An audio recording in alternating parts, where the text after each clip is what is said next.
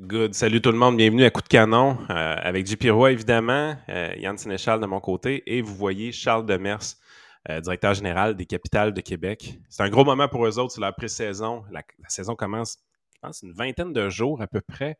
ça s'en vient extrêmement vite. On est dans une grosse annonce au niveau des joueurs. donc, on va discuter avec eux autres de qu'est-ce que les Capitales vous ont préparé comme saison cet été. Vous savez comment c'est que les capitales, surtout dans le podcast avec Michel Laplante, dans le, deuxième épisode de Coup de canon, euh, on voit qu'il y a toujours de la croissance, de la croissance, de la croissance. On se demande quasiment si un jour ils vont arrêter de croître, mais finalement, euh, ça ralentit jamais. Donc, je pense qu'on va avoir assez de plaisir aujourd'hui euh, avec Charles, qu'on va faire le tour de son parcours.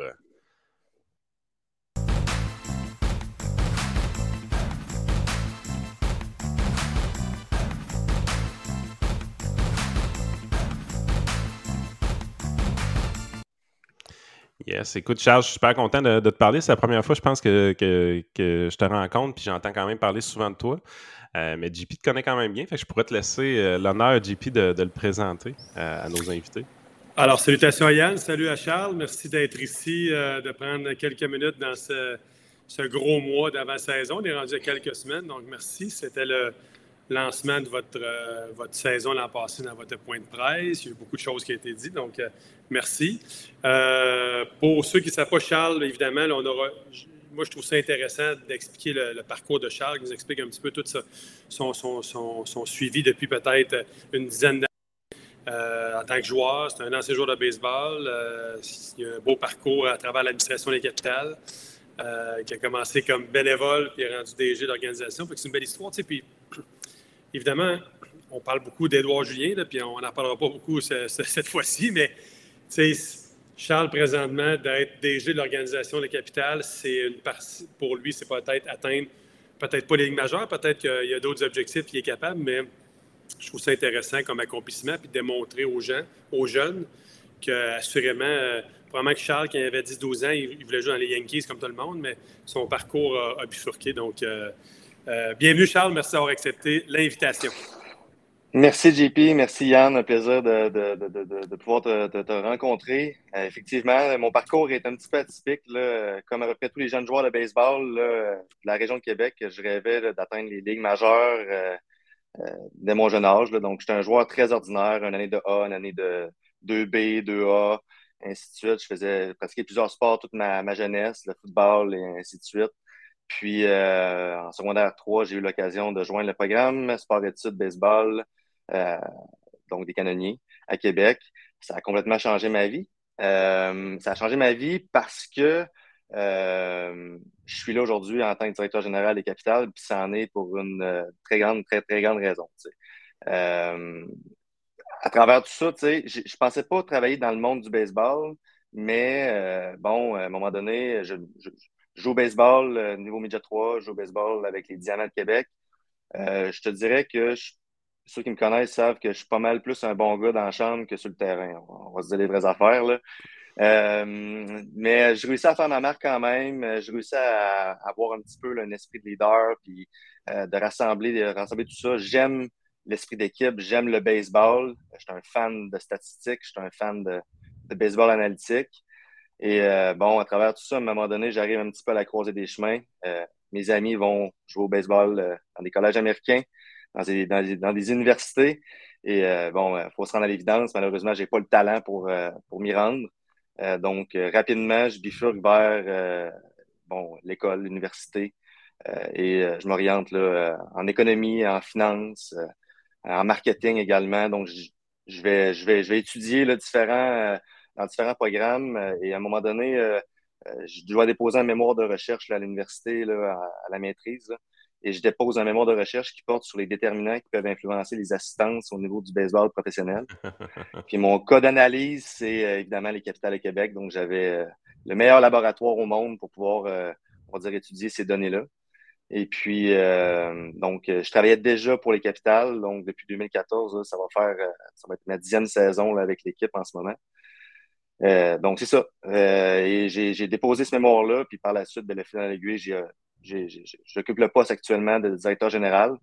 J'ai euh, occupé, comme JP l'a dit tout à l'heure, différents postes là, au sein de l'organisation, responsable de la boutique souvenir, des, promotions, on a du marketing, des opérations baseball, ainsi de. D'ailleurs, quand JP coachait avec les capitales en 2017, en 2018, je m'occupais des opérations baseball, donc j'étais très, très, je travaillais conjointement avec lui. donc, tu sais, ça, ça, l'a mené aujourd'hui jusqu'à le poste que j'ai euh, aujourd'hui, puis j'ai la chance de travailler. Il n'y a pas beaucoup de directeurs généraux, on va dire, dans le monde du baseball professionnel qui, ont la chance de travailler dans leur, euh, pour une équipe de leur ville et pour une équipe de la trempe des capitales de Québec. Euh, c'est une organisation de choix de première classe, je pense, dans le baseball professionnel indépendant. Donc, voilà, voilà. Oui, puis effectivement, au niveau des directeurs généraux, souvent on arrive de l'externe beaucoup, alors que toi, tu as carrément gradué de, de A à Z. Euh, dans, l'organisation. C'est quand même assez, assez fascinant de ce côté-là. Ton, ton devoir de maîtrise m'intrigue un peu. Euh, ça a été quoi la réception à, l'école de, de, ce travail-là? Puis, euh, est-ce que ça, ça, a fait, ça a fait parler un peu ou ça a été passé plus sous silence? Non, ça l'a fait, ça fait parler, surtout au niveau des un changement d'opération depuis 2019 avec les capitales, au niveau de nos stratégies marketing. Euh, au niveau des décisions de, on va dire, managériales qu'on prend là, au quotidien. Euh, effectivement, ça a, ça a, changé beaucoup, beaucoup de choses. Euh, c'est également, j'ai poursuivi ces études-là au doctorat là, en marketing du sport à l'Université Laval. Donc, puis ça m'a permis également là, de, de, pousser encore plus loin la réflexion. Là. en fait, on, on, a, on, a, ça nous a permis de nous améliorer. On faisait déjà quelque chose qui était extrêmement, extrêmement bon à l'époque, mais ça nous a permis vraiment de comprendre encore mieux notre modèle d'affaires, encore, comprendre encore mieux les, décisions qu'on prend au quotidien. Euh, je pense que ça a été bon, ça a été bénéfique. Qu'est-ce que vous avez, euh, puis s'il y a des euh, secrets d'organisation, mais qu'est-ce que vous avez fait comme changement dans les dernières, derniers deux, trois ans, disons, qu'on peut peut-être s'apercevoir ou que les gens peuvent savoir? En fait, c'est que les, déterminants puis les, facteurs qu'on a, que je, que, je, me suis intéressé à analyser, euh, c'est ceux qui peuvent avoir un impact positif ou négatif euh, sur les assistances. Donc, évidemment qu'il y a plein de facteurs qui peuvent influencer. Euh, on va prendre par exemple le fait que le Canadien soit en série, exemple, pendant le mois de mai, le mois de juin, le, mois de l'année, le jour de la semaine, la période des vacances de la construction. on va prendre est-ce qu'un match pendant le Festival de Québec est mieux qu'un match à l'extérieur du Festival de Québec, qu'est-ce qui est mieux? C'est-tu plus un mieux, c'est-tu meilleur un samedi ou un vendredi? Euh, la fin de l'année scolaire a un impact à quel niveau? Donc, c'est d'être capable de pouvoir avoir un modèle prédictif qui nous permet, on va dire, c'est un modèle de régression linéaire, multiple, donc d'isoler les variables et euh, de, de, de, de, savoir avec un, degré de, certitude, avec une certaine marge d'erreur, à quel niveau les. Donc, pour nos prévisions de vente, euh, on, est, on, est, on est meilleur pour nos prévisions en termes de main-d'œuvre également à prévoir. Donc hmm. maintenant, on est capable, on va dire, de catégoriser les parties euh, et les revenus qu'on va avoir. Donc, par euh, exemple, on va prendre une partie de couleur verte. Ça, c'est parce qu'on s'attend, toutes choses étant égales, selon le modèle, d'avoir une bonne, une bonne, bonne foule. Après ça, un, modèle, une partie qui va être rouge, ça va être une partie que les facteurs que tu n'as aucun contrôle euh, nous amène à, avoir l'hypothèse que ça va être un match qui va être euh, avec une moins bonne assistance. Puis un match jaune, c'est que c'est un match qui, euh, qui, a un potentiel d'avoir de, de, de tourner vert. Donc, en termes d'investissement marketing, ce qu'on va faire, c'est qu'on va mettre beaucoup plus d'emphase maintenant hmm. sur les matchs jaunes pour pouvoir les amener en, vert le plus possible. Et puis, c'est toute une façon de penser qui est différente. C'est-à-dire, notre budget marketing est orienté en conséquence d'eux.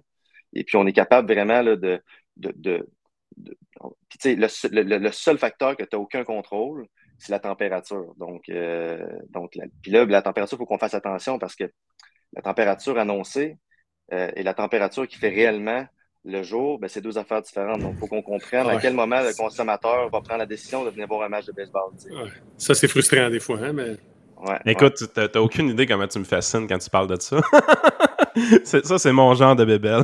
je, savais, je savais, Yann, que, ça allait être intéressant. Moi, je, savais, là, mais je savais que tu allais aimer ça, Yann. Mais c'est effectivement très intéressant. Quand tu parles de. ce que je vais poser une question, Yann. Euh, dans les investissements, dans, les, dans vos matchs jaunes, c'est quoi un investissement marketing? C'est de la pub à la radio, à la TV, dans les journaux? C'est comment, comment vous faites ça? C'est un, bon, un bon point. Juste pour vous dire un changement qu'on a fait qui est très, euh, en fait, qu'on a complètement, on a changé complètement. Par exemple, euh, je vais prendre un exemple, puis ça va être euh, simplement pour vous le, démontrer. On va prendre un budget de Par exemple, 1000 dollars pour une journée thématique. Euh, donc, le budget de 1000 dollars à l'époque, ce qu'on faisait, c'est qu'on prenait 500 dollars, on mettait la journée thématique dans un match rouge. On prenait 500 dollars pour essayer d'attirer des gens avec une journée thématique pour ce match rouge-là. On prenait 500 dollars pour, une fois qu'ils sont dans le stade, leur faire vivre une expérience qui est intéressante. Donc, des chandails différents. Euh, euh, on va prendre, exemple, un, groupe de musique qui va être différent. On va prendre une promotion sur un prix ou quoi que ce soit. Ça va être vraiment une journée thématique à saveur thématique. Euh, on a réalisé que notre stratégie avait très peu d'impact. Donc, maintenant, ce qu'on fait, c'est qu'on va mettre la journée thématique à un match vert, donc où on est presque sûr d'avoir une très, très bonne assistance. On va prendre le budget de 1000 dollars, on va mettre le 1000 dollars dans le stade complètement. Donc, les gens qui vont venir au stade ne seront pas nécessairement qui sont venus lors d'une journée thématique, mais une fois rendus dans le stade, ils vont réaliser que Waouh, c'est donc bien cool, il y a ça en plus, puis il y a ça en plus, puis il y a ça en plus. Et on va miser sur un effet de, de répétition. Donc, le repeat business pour qu'ils reviennent au stade parce qu'ils ont apprécié leur expérience client lors de ce. donc, le, 1000 dollars, on va prendre, il, peut investir de la même façon parce que la, journée est plus, est plus dans le même nécessairement. Elle n'a plus la même, euh, cette stratégie, elle n'a plus la même, euh, elle sert plus nécessairement à attirer les gens au stade, mais elle sert à faire vivre une expérience client qui va être incroyable et qui va faire en sorte que les, gens vont revenir. Ton, 500 ton 500 investi pour un match rouge va te rapporter peut-être 350 parce qu'il y a beaucoup de monde, mais ton 500 pour un match vert va te rapporter peut-être 8-10 000 là. exact, exactement. Intéressant. Vas-y, Yann, excuse. Ah, c'est vraiment cool. C'est sûr, quand tu vois des affaires comme. Je pense qu'il y a un événement qu'il y a eu à Philadelphie cette année. Ils ont fait une partie hot dog à 1 euh, qui ont créé des line-up incroyables. Euh, ils ont vendu quelque chose comme 50-55 000. Il y a un gars dans les estrades qui s'est mis à, à essayer d'en manger le plus qu'il pouvait puis à réclamer d'autres hot dogs autour de lui, puis les gens se sont mis à en garocher dans les estrades un peu partout. Évidemment, c'est des choses que vous ne voulez pas voir au Capital. Sauf que ça, ça a viré carrément en food fight euh, à Philadelphie comme ça. J'ai à peu près sûr que tout le monde qui ont participé à ça sont rentrés à la maison avec ça, c'était une expérience quand même cool. Mais euh, quand tu vois des choses comme ça, est-ce que ça t'intéresse beaucoup? Est-ce que tu veux essayer d'aller apprendre les, qu'est-ce qu'il y a en arrière de cette histoire-là? Tout à fait. Je voyage beaucoup. Euh, J'aime faire plusieurs parcs de sport professionnel annuellement. Euh, je regarde pas le match, je regarde pas le stade de la même façon que je le regardais avant. Euh, donc, j'aime m'intéresser, j'aime discuter avec les gens, j'aime rencontrer les gens, j'aime voir euh, qu'est-ce qu'il y a derrière ça. il y a toujours, souvent, il va y avoir une, une logique intéressante à comprendre. et moi, je vais toujours penser à comment on peut bon, reproduire ça dans le modèle d'affaires des capitales. Euh, j'arrive avec une, avec une, une, tonne d'idées à partager, puis on trouve des façons de, euh, d'arriver à quelque chose. Évidemment que les brainstorming euh, au capital, donc les capitales sont très, très, les gens qui travaillent sont très créatifs. On amène les gens à penser à l'extérieur de la boîte. donc, à tous les semaines, durant la saison morte, on a des sessions de brainstorming qui sont animées, qui sont euh, il y a toujours un but derrière ça. Donc, c'est pas juste on s'assied autour d'une table et on, on se des idées. C'est d'arriver à un but. Et euh, je pense que c'est comme ça qu'on fait en sorte que, je, je, vais vous donner juste un exemple. On a, euh, on est maintenant en mesure avec les, données qu'on a. On, a vraiment amélioré notre façon de comprendre le consommateur, de comprendre les gens qui viennent au stade, puis de les. donc, on sait, par exemple, c'est quoi les plus grands irritants. Et notre, équipe travaille très, très fort durant l'hiver, durant les brainstorming, justement pour venir diminuer ces irritants-là, euh, pour venir trouver une façon de, tout à fait les éradiquer du, plus, du mieux qu'on peut, puis de, d'améliorer notre produit constamment. Donc oui, les capitales sont en croissance, mais cette, croissance est en quelque sorte exponentielle parce que depuis 2019, depuis 2018 même, euh, les assistances sont en augmentation. Je pense que c'est dû entre autres à l'analyse qu'on en fait, euh, de, des données qu'on a. Je pense qu'on est capable vraiment de, s'améliorer puis d'améliorer constamment notre produit. Yes, c'est sûr que ce qui vous démarque beaucoup, c'est que vous prenez une certaine tangente que peu d'équipes professionnelles prennent. Euh, on sait qu'il y a des modèles économiques qui existent euh, qui disent écoute, ton but, c'est d'amener la personne dans le stade. Éventuellement, d'un coup, qui est rendue dans le stade, elle est prisonnière. Donc, tu lui vends le merch trop cher, tu lui vends la, bière trop chère, tu t'organises pour qu'il ait faim puis qu'éventuellement il paye son son chose trop cher. Euh, c'est le modèle économique qui est utilisé depuis des années euh, dans plusieurs, euh, plusieurs stades. C'est le même modèle économique qu'on a dans un hôtel. Pourquoi, si tu prends quelque chose dans le petit bar à l'intérieur de la chambre d'hôtel, c'est quatre fois le prix? Ben, c'est parce qu'on sait que tu es trop large pour aller au dépanneur, l'autre bord de la rue, tu es rendu dans ta chambre d'hôtel. C'est tout pensé de cette façon-là. Puis les capitales, vous venez briser ce modèle traditionnel-là en se disant non, on va viser vraiment, un peu comme tu as dit tantôt sur le repeat business, puis on va viser des prix qui, sont, qui font plus de sens dans la tête des gens, puis on va miser sur le volume au lieu euh, de la marge de profit. Est-ce qu'à date, c'est vraiment un succès de votre côté, autant au niveau populaire qu'au niveau financier, veux, veux pas? Très bonne question. Euh, oui, tout à fait. Euh, c'est un succès au niveau financier. On, était, en fait, c'est pas juste du marketing puis un coup de circuit puis ainsi de suite, c'est calculé. Tout est calculé au complet. Et l'objectif dans tout ça, c'est d'être capable d'offrir le mieux pour le partisan. Donc, tu sais, dans la tête du partisan, lorsqu'il se présente dans un événement sportif, dans un événement quelconque, lui, euh, il ne fait pas la distinction à savoir si euh, euh, c'est une entité tierce qui s'occupe de vendre des produits alimentaires ou si c'est une. Lui, pour, pour cette personne-là, de se rendre dans un amphithéâtre sportif, ça lui coûte, par exemple, 50 Donc, 10 pour le stationnement, 20 pour le billet. On va prendre deux bières, ça va coûter à 10 ça va coûter 50 ça va coûter une sortie à 50 Lui, il ne fait pas la distinction à savoir c'est qui qui vend quoi. Puis c'est... Donc, nous, on a réalisé qu'il y avait une divergence au niveau de, on va dire, de la mission, puis on va dire des, euh, une divergence de, de, de, de, vision en termes, quand tu as, un concessionnaire alimentaire et quand tu une entreprise. Donc, le concessionnaire alimentaire, lui, ce qu'il veut, c'est maximiser son profit à court terme. Donc, c'est-à-dire que lui, ce qui, ce qui l'intéresse, que ce soit un spectacle de musique ou que ce soit un, événement sportif ou peu importe, lui, quand il est, il est concessionnaire dans un stade sportif, ce qu'il veut, c'est maximiser euh, son, son, son, profil là, Tandis que l'entreprise en tant que telle, surtout des nouveaux mineurs, on va prendre l'exemple de, des capitales, on va prendre une équipe d'année américaine au hockey. Ce que cette personne-là veut, c'est fidéliser à long terme son consommateur, d'être en mesure de justement avoir une base, de grossir sa base de fans année après année qui vont revenir au stade. Euh, et ça, il faut faire extrêmement attention. Notre base de fans est extrêmement importante. Il faut en prendre soin vraiment beaucoup. Tu sais. Donc, euh, et il y a un clash entre les deux mentalités. Donc, c'est nous, c'est en disant, bon, est-ce qu'on peut nous-mêmes opérer nos concessions? Est-ce qu'on a la capacité de le faire? Est-ce que c'est facile? Et est-ce qu'on est capable d'avoir une vision que c'est un tout? Donc, euh, la profitabilité d'un billet, la profitabilité d'une bière est différente. La profitabilité d'un produit, donc, c'est en tant que gestionnaire, tu regardes, c'est comme si tu avais un, tableau avec différents boutons puis tu as la, belle flexibilité d'appuyer sur différents boutons pour justement qu'au bout de la, de, la, ligne en bas, ça soit, euh, ça soit très, très bon pour l'organisation, mais que ça soit également bon dans la, tête du consommateur. Donc, nous, on a cette belle liberté-là d'avoir des balises, des grandes balises, puis qu'on on, on, en plus, en quelque sorte, appuyer sur les boutons qu'on veut. Intéressant.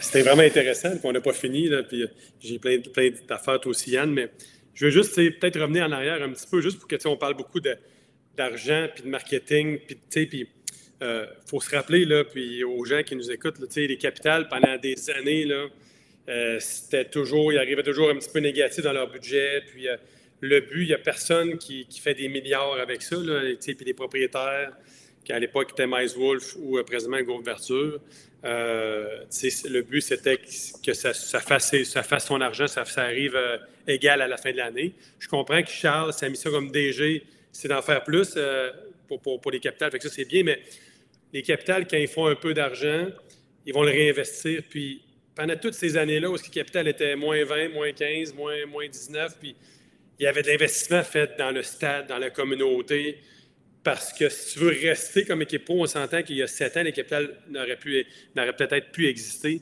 Euh, ça fait combien de Ça va faire 24 ans, Charles, cette année, c'est bien ça? Oui, oui, oui. Pendant 24 ans, imaginez-vous, si on, on, avait dit il y a 24 ans, quand lorsque le baseball professionnel est revenu, l'équipe va être encore là sous le même nom et non pas avoir changé trois fois de nom comme c'est arrivé ici au stade c'est des miracles que les gens ont fait, les propriétaires de l'administration avec euh, Michel Laplante, les propriétaires, Charles ou les autres personnes qui l'ont précédé. C'est toujours dans l'impact de la communauté, le développement du baseball. Il y a une raison aussi pourquoi le baseball est fort dans la région. si, oui, oui c'est une bonne région de baseball, il y a beaucoup de joueurs, mais les capitales, pendant des années où est-ce que le baseball était de même, avec le départ des expos, tout ça, à Québec, si on maintenait, on était en dehors de l'eau parce que les capitales amènent du, momentum dans la ville.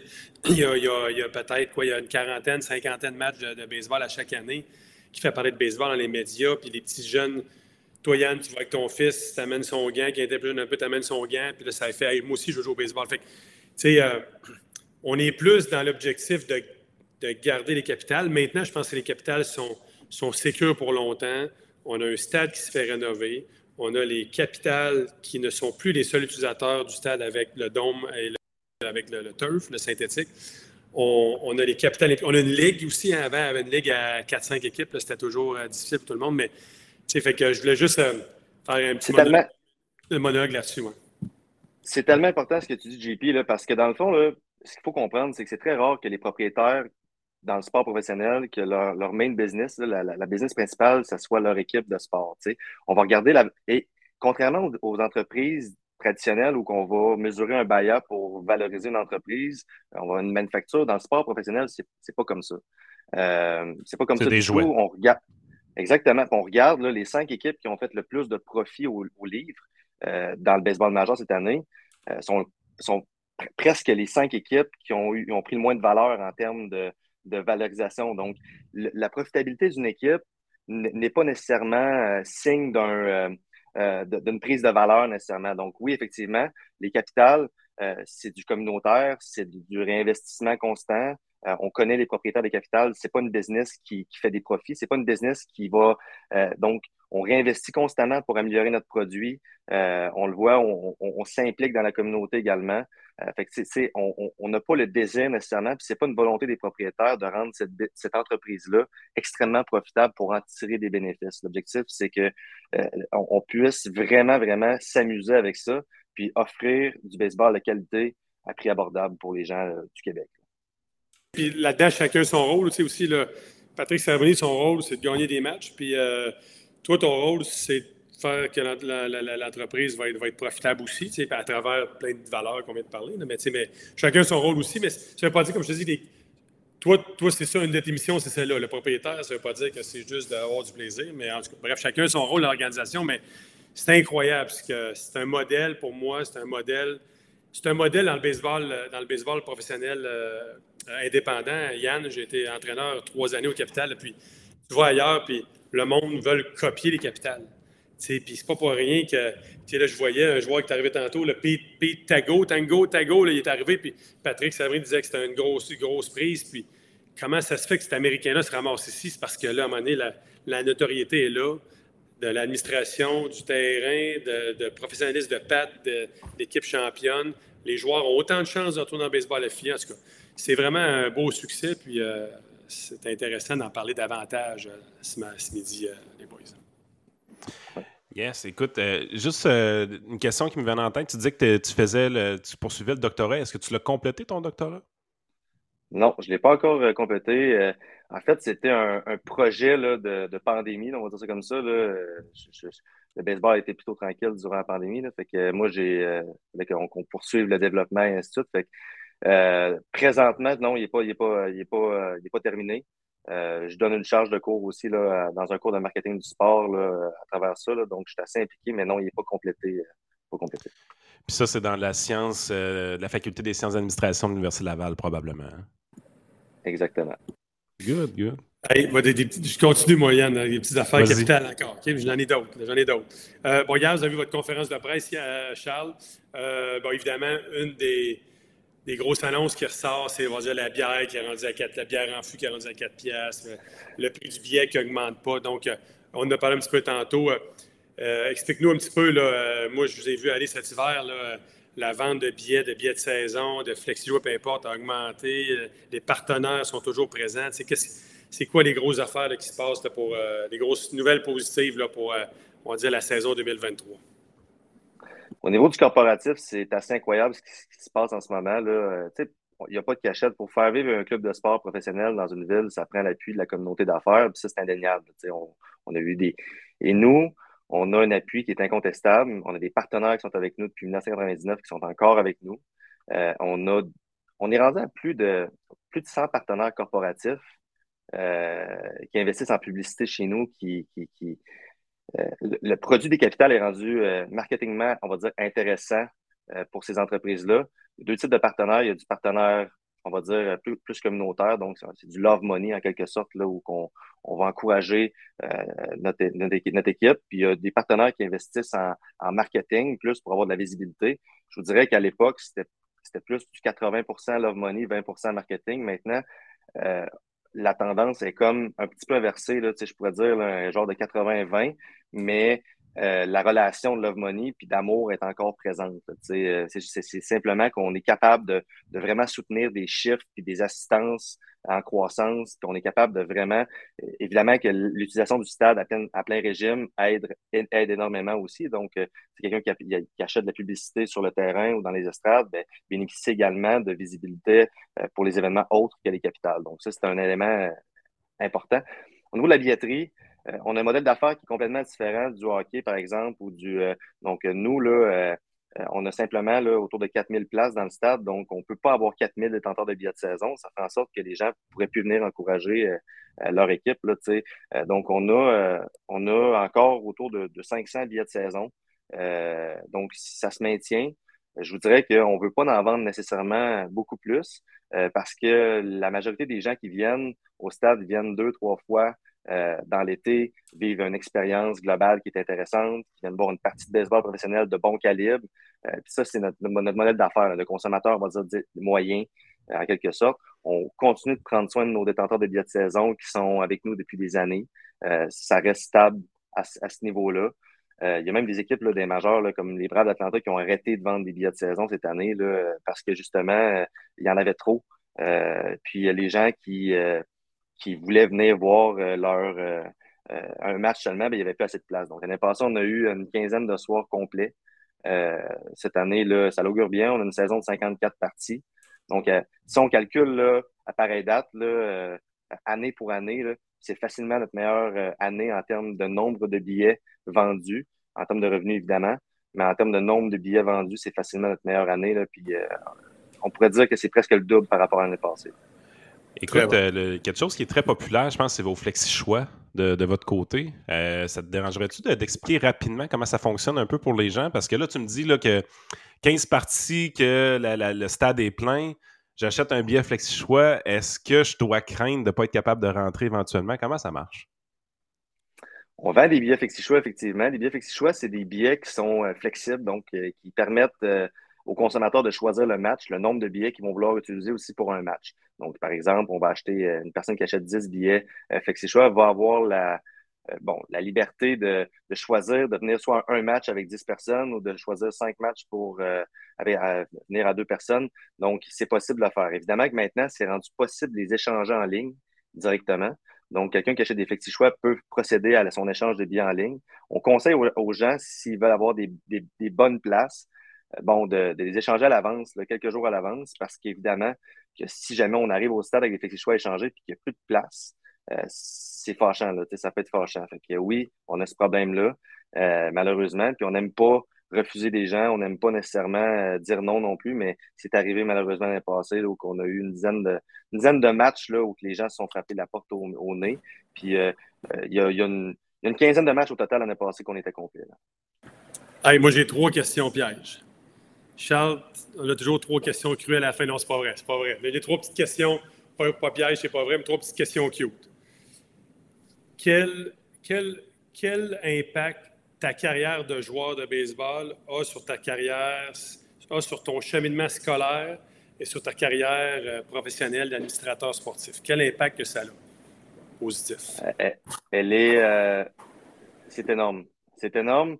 Premièrement, parce que je pense que en tant qu'ancien sportif, tu développes une certaine, euh, on va dire, euh, une certaine discipline, une capacité également à travailler sous pression, euh, une, certaine capacité à réunir des gens vers un objectif commun.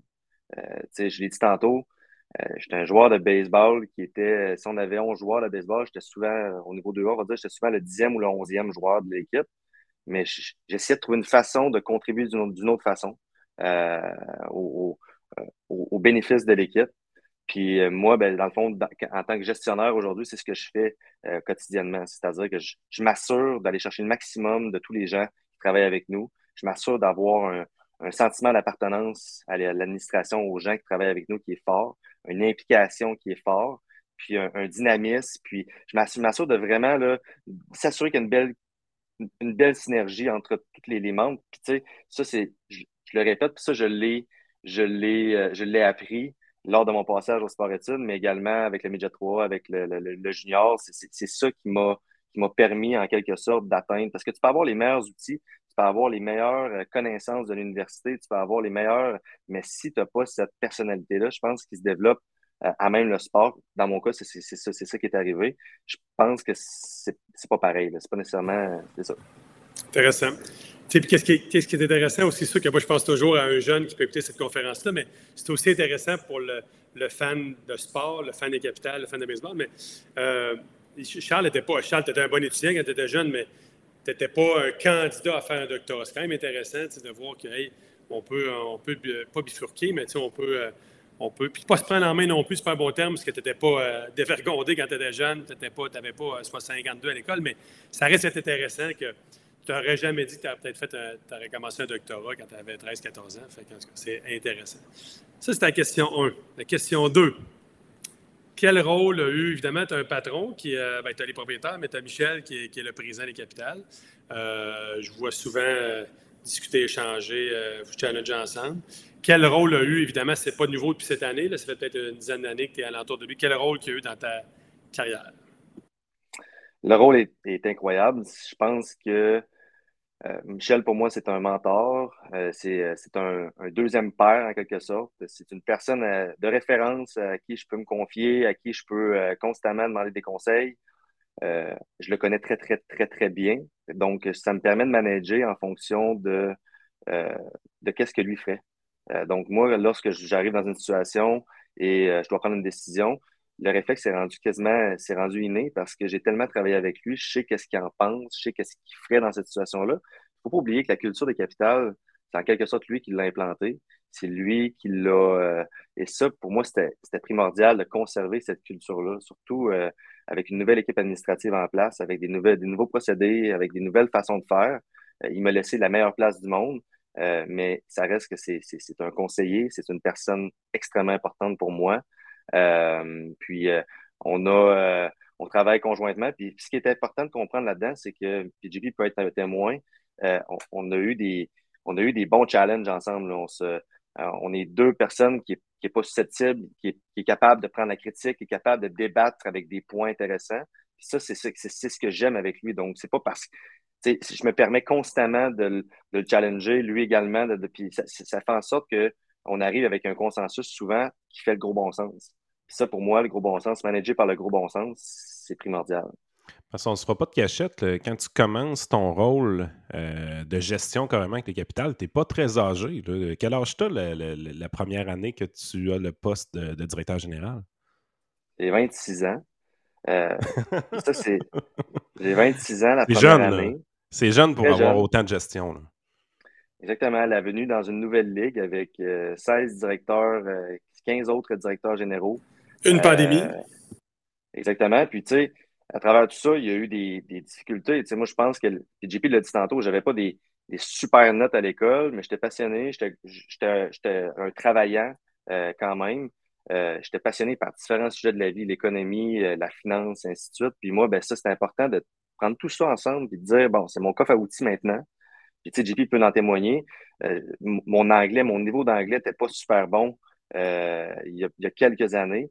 J'ai pris des cours d'anglais euh, privés euh, en même temps de poursuivre mes études pour justement arriver à la table des directeurs généraux de la Ligue et dire, bon, maintenant, je suis à l'aise d'avoir des bonnes discussions, d'être capable de vraiment bien parler. Puis, je ne suis pas gêné de le dire, on a tous nos forces, nos faiblesses, mais il me manquait ça vraiment pour dire, si je veux vraiment être à l'aise, puis être, bien, puis être confiant, puis être moi-même avec ces gens-là, j'ai besoin de ça, puis je, l'ai fait. fait oui, Michel, puis, à travers tout ça, Michel m'a constamment appuyé, constamment. Puis, ça aurait été facile pour lui de, de, mais il m'a fait confiance. Je pense qu'il était rendu là en termes professionnels aussi d'avoir quelqu'un qui prend un petit peu le, relais d'administration, euh, tout en gardant évidemment la culture et sa vision qu'il a toujours eue.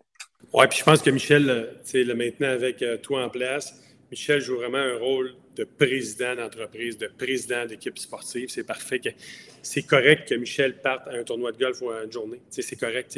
Est-ce qu'il y a quatre ans, il ne peut pas se permettre parce qu'il avait à gérer, j'exagère, mais il avait à gérer les hot dogs, puis ici, puis les balles. Puis bon, fait que je pense que tout le monde est à la, bonne chaise. Euh, effectivement, oui, Michel, Michel c'est quelqu'un qui donne confiance, il fait confiance aux gens, il donne confiance.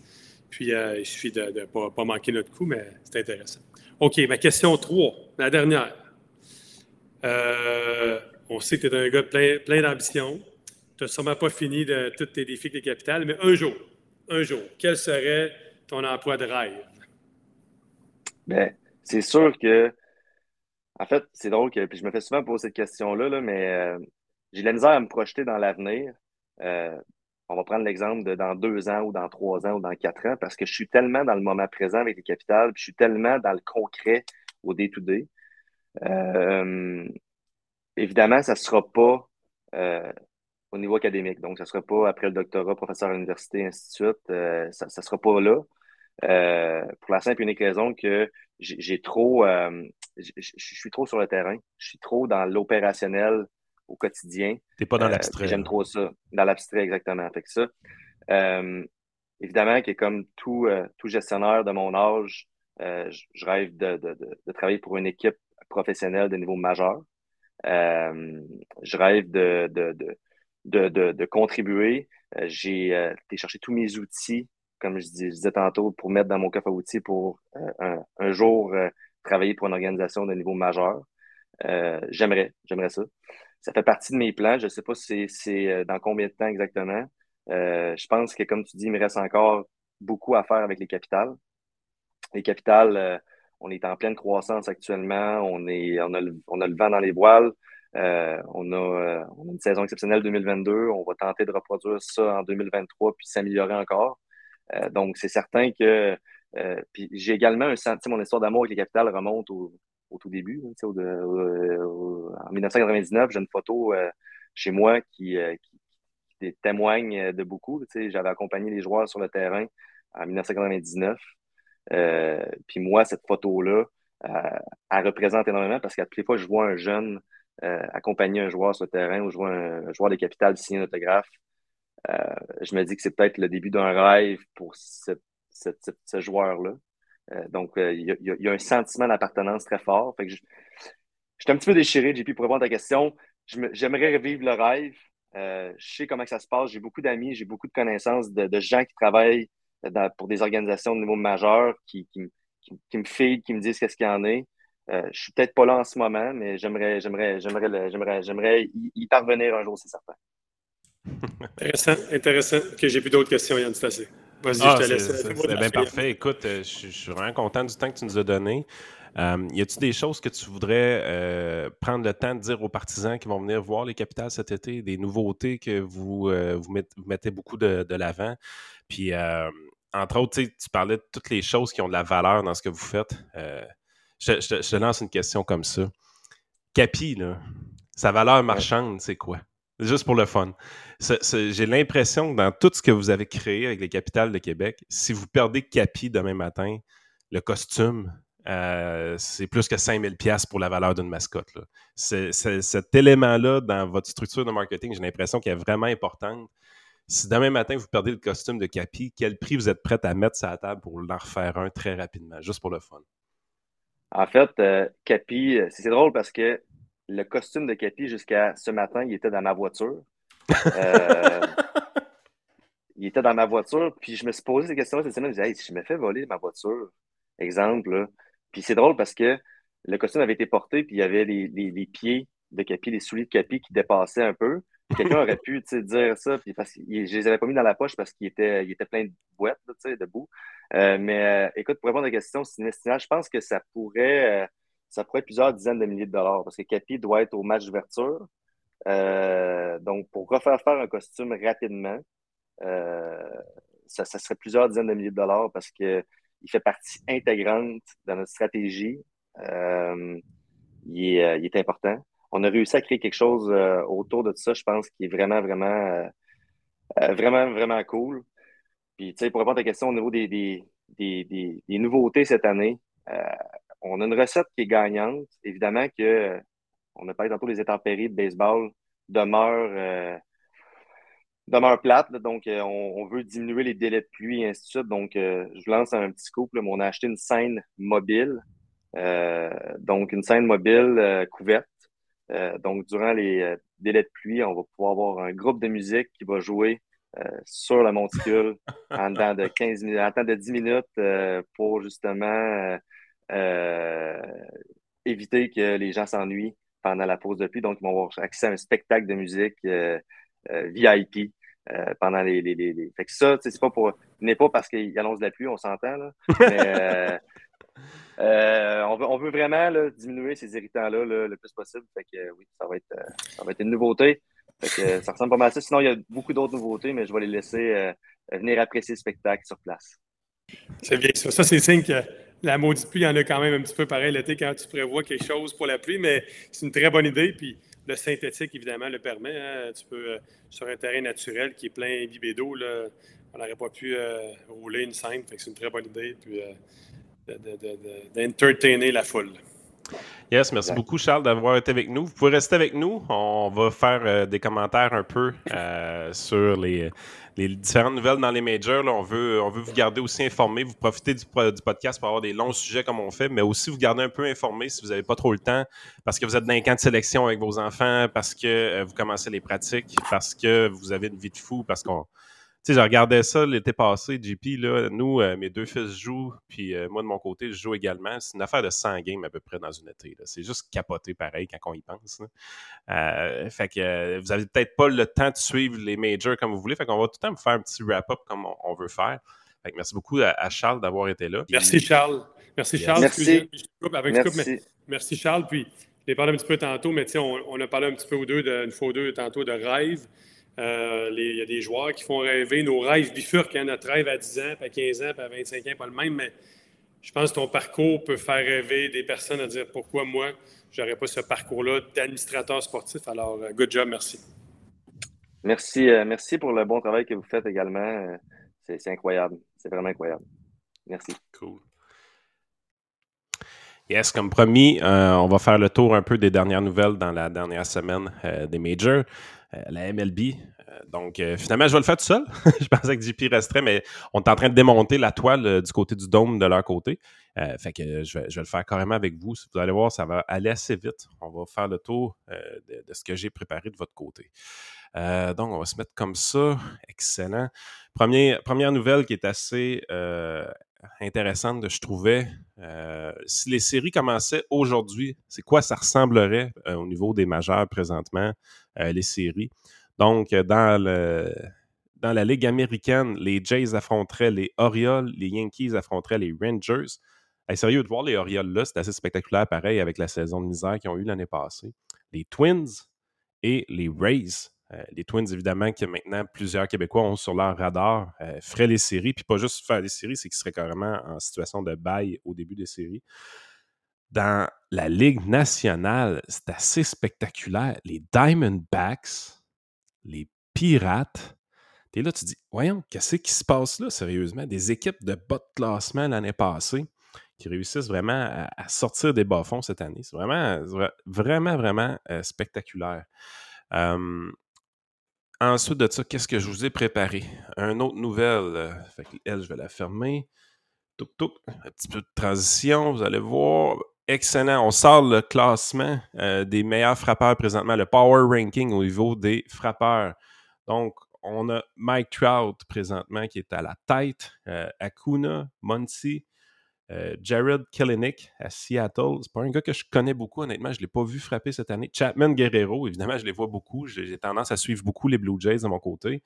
Euh, fait que de voir, tu sais, Chapman, c'est vraiment un grand réveil. Il n'y a pas eu une grosse saison bâton l'année passée. Euh, c'est vraiment un bon réveil de ce côté de lui. Dernière année contractuelle aussi, monétairement, dans, dans, son année de 30 ans, c'est quelque chose de super payant pour lui d'être aussi hot en, début de saison. Guerrero qui frappe pour de la moyenne cette année. Pas beaucoup de longues balles du côté de Guerrero, mais énormément de coups. Araes, Franco, Marsh et Aaron Judge. Aaron Judge qui est présentement blessé. donc, ça, c'est un classement assez intéressant à regarder. On s'en va ici. Euh, ah, la soirée de Shohei Otani hier. Magistrale. Dites-vous une affaire, OK? Ce que je vais vous montrer là, c'est assez spectaculaire. Shohei Otani est dans une partie, il lance, euh, n'accorde pas grand-chose. En fait, il y a 8 strikeouts dans sa game. Donc déjà là, c'est un départ de qualité pour Shohei Otani. Vraiment une grosse euh, partie sur la butte. Et il a manqué frapper pour le carrousel, le fameux cycle en anglais. Quand je dis manquer frapper, là, vous allez comprendre. Il se présente au bâton, on est en huitième manche. Le simple est accompli, le double est accompli, le triple est accompli. Tout ce qui lui manque, c'est un coup de circuit. Ward at second, Trout at first. And that one's hit high and deep. Right center field. Ruiz back and Ruiz makes Voilà. On est à quelques pieds de réussir un carrousel du côté de Shohei Otani en même temps qu'il lançait carrément un master. Donc, malheureusement, il n'aura pas réussi. Ça aurait carrément passé à l'histoire, cette affaire-là encore. Euh, c'est Shohei Otani, exactement. Euh, ensuite de ça, on arrive ici. Euh, je vais essayer de trouver le bon. Parfait. Sébastien Berroir. Sébastien qui est un des propriétaires de Passion MLB, où est-ce qu'on peut trouver vraiment beaucoup de nouvelles en français au niveau de baseball on a sorti la liste des blessés des Yankees de New York. Donc, c'est assez gros quand même quand on regarde ça. 158 millions de dollars sur la touche. On parle de Aaron Judge, de Stanton, Bader, Donaldson, euh, Severino, Rodon, Montas. La liste est à ne plus finir. Les Yankees ont de la difficulté cette année. Malgré tout, ils ont une place en série, comme on pouvait voir tantôt. Mais 158 millions de dollars sur la touche, ça fait extrêmement mal aux Yankees de New York. Euh, controverse assez loufoque. Puis des bouts, tu te demandes quasiment qu'est-ce qui se passe avec les majors? Pourquoi ça, c'est une controverse? Vous voyez le chapeau ici que euh, je pense que c'est Albies euh, qui a sur la tête. C'est leur chapeau de célébration. Quand on claque un coup de circuit, on met ce, ce chapeau-là qui est carrément oversize sur la tête du joueur. Un peu comme les Blue Jays l'année passée avec leur jacket. Euh, cette année, les Angels de Anaheim vont avoir un gros chapeau de samouraï. Euh, je pense que les Reds de Cincinnati ont comme un chapeau de viking très louche. en tout cas, ce genre de célébration maintenant qui est quand même assez populaire euh, après les coups de circuit parce qu'on filme les joueurs dans le dugout, les, et ainsi de suite. Et on a demandé aux Braves de retirer ce chapeau-là. Il y aurait eu une plainte de New Era, qui est la compagnie de casquettes de la Ligue, la Ligue majeure des bouts, je trouve. Vous avez vu, là, on, vient de parler avec un gars de marketing qui, était Charles Demers au niveau de Capital du Québec. Vous avez vu réellement comment euh, c'est important de garder une, euh, une approche, le fun avec le public, de laisser du fun dans le game, de donner un bon spectacle. Ça, c'est le genre d'affaires, je trouve, qui donne un bon spectacle dans notre game de baseball. Malheureusement, on est vraiment dans une situation où est-ce qu'on on, on empêche les, gens d'avoir du fun. Euh, let kids be kids, ça a déjà été euh, un, mantra. Euh, les joueurs de baseball sont des éternels adolescents, mais pour des raisons carrément contractuelles, avec une compagnie casquette. Je trouve que, en fait, aujourd'hui, avec cette nouvelle-là, New Era paraît mal. J'ai pas l'impression qu'ils vont se mettre à vendre plus de casquettes parce que les Braves vont retirer leur chapeau de célébration. Au contraire, euh, je trouve qu'on paraît très mal du côté du sport. Il y a des fans qui vont en vouloir carrément à New Era. C'est à peu près sûr dans ma tête. Euh, un petit clin d'œil quand même vraiment sympathique ici. Euh, la balle du 62e coup de circuit de Aaron Judge, vous, le savez, l'année passée a été frappée au Texas. Et eh bien, l'endroit où est-ce qu'elle a atterri au Texas, on a posé une plaque tout simplement pour qu'on puisse afficher ça de leur côté. Cette plaque-là, vous la voyez donc le 4 octobre 2022 euh, dans la deuxième partie d'un double header, blablabla, bla, 62e circuit d'Aaron Judge. sais, ça n'a pas été frappé au Yankee Stadium, cette balle-là, et malgré tout, on a mis cette plaque commémorative-là. Je trouve que c'est un très beau clin d'œil des Rangers du Texas. Euh, ensuite de ça, euh, la nouvelle qu'on avait oublié de vous parler la semaine passée, les Aces d'Oakland ont fait l'acquisition d'un terrain euh, à Las Vegas. Donc, après avoir vu les Raiders d'Oakland partir pour Vegas, euh, ben, on est dans une position où le baseball majeur risque de voir les Aces d'Oakland déménager à Vegas également. Euh, donc, Vegas qui est, qui, est en pleine expansion au niveau du sport professionnel avec les Golden Knights au hockey, euh, les Raiders et maintenant les Aces d'Oakland qui pourraient euh, déménager là prochainement. Donc, une grosse, grosse, grosse nouvelle. Je sais qu'il y a quelques fans des Aces d'Oakland au Québec quand même. Donc, on vous invite à commenter comment vous prenez cette nouvelle-là. Est-ce que vous trouvez que c'est grave? oui ou non, de votre côté? Les capitales de Québec ont procédé à la signature ou renouveler la signature de Franklin Para, qui était un lanceur gaucher qui évoluait l'année passée. Donc, c'est une des annonces qu'on a fait euh, hier. Et finalement, pour clore tout ça, j'ai écouté une vidéo hier, quand même vraiment le fun. C'est une de mes chaînes préférées euh, au niveau du baseball. Euh, j'adore le travail que cette personne-là fait. la chaîne s'appelle Baseball Historian. on prend des sujets qui, remontent à quelques années et on les explore en profondeur. Ce que j'ai écouté hier, c'est The Quiet Hall of Famer, euh, qui est la carrière d'Adrian Beltré. Euh, vraiment fascinant. Un gars qui est rentré dans les lignes majeures vraiment tôt dans sa carrière euh, et qui a eu des performances un peu lentes à, devenir exceptionnelles. Et le gars va rentrer au temps de la renommée, mais sans jamais vraiment avoir été un gars qui était toujours sur l'équipe d'étoiles. Euh, sans jamais avoir gagné de MVP ou de choses comme ça. Sauf qu'il y a beaucoup de constance au travers de ses performances. Puis, il y a des statistiques aussi qui nous expliquent à la fin que j'ai vraiment apprécié dans son vidéo.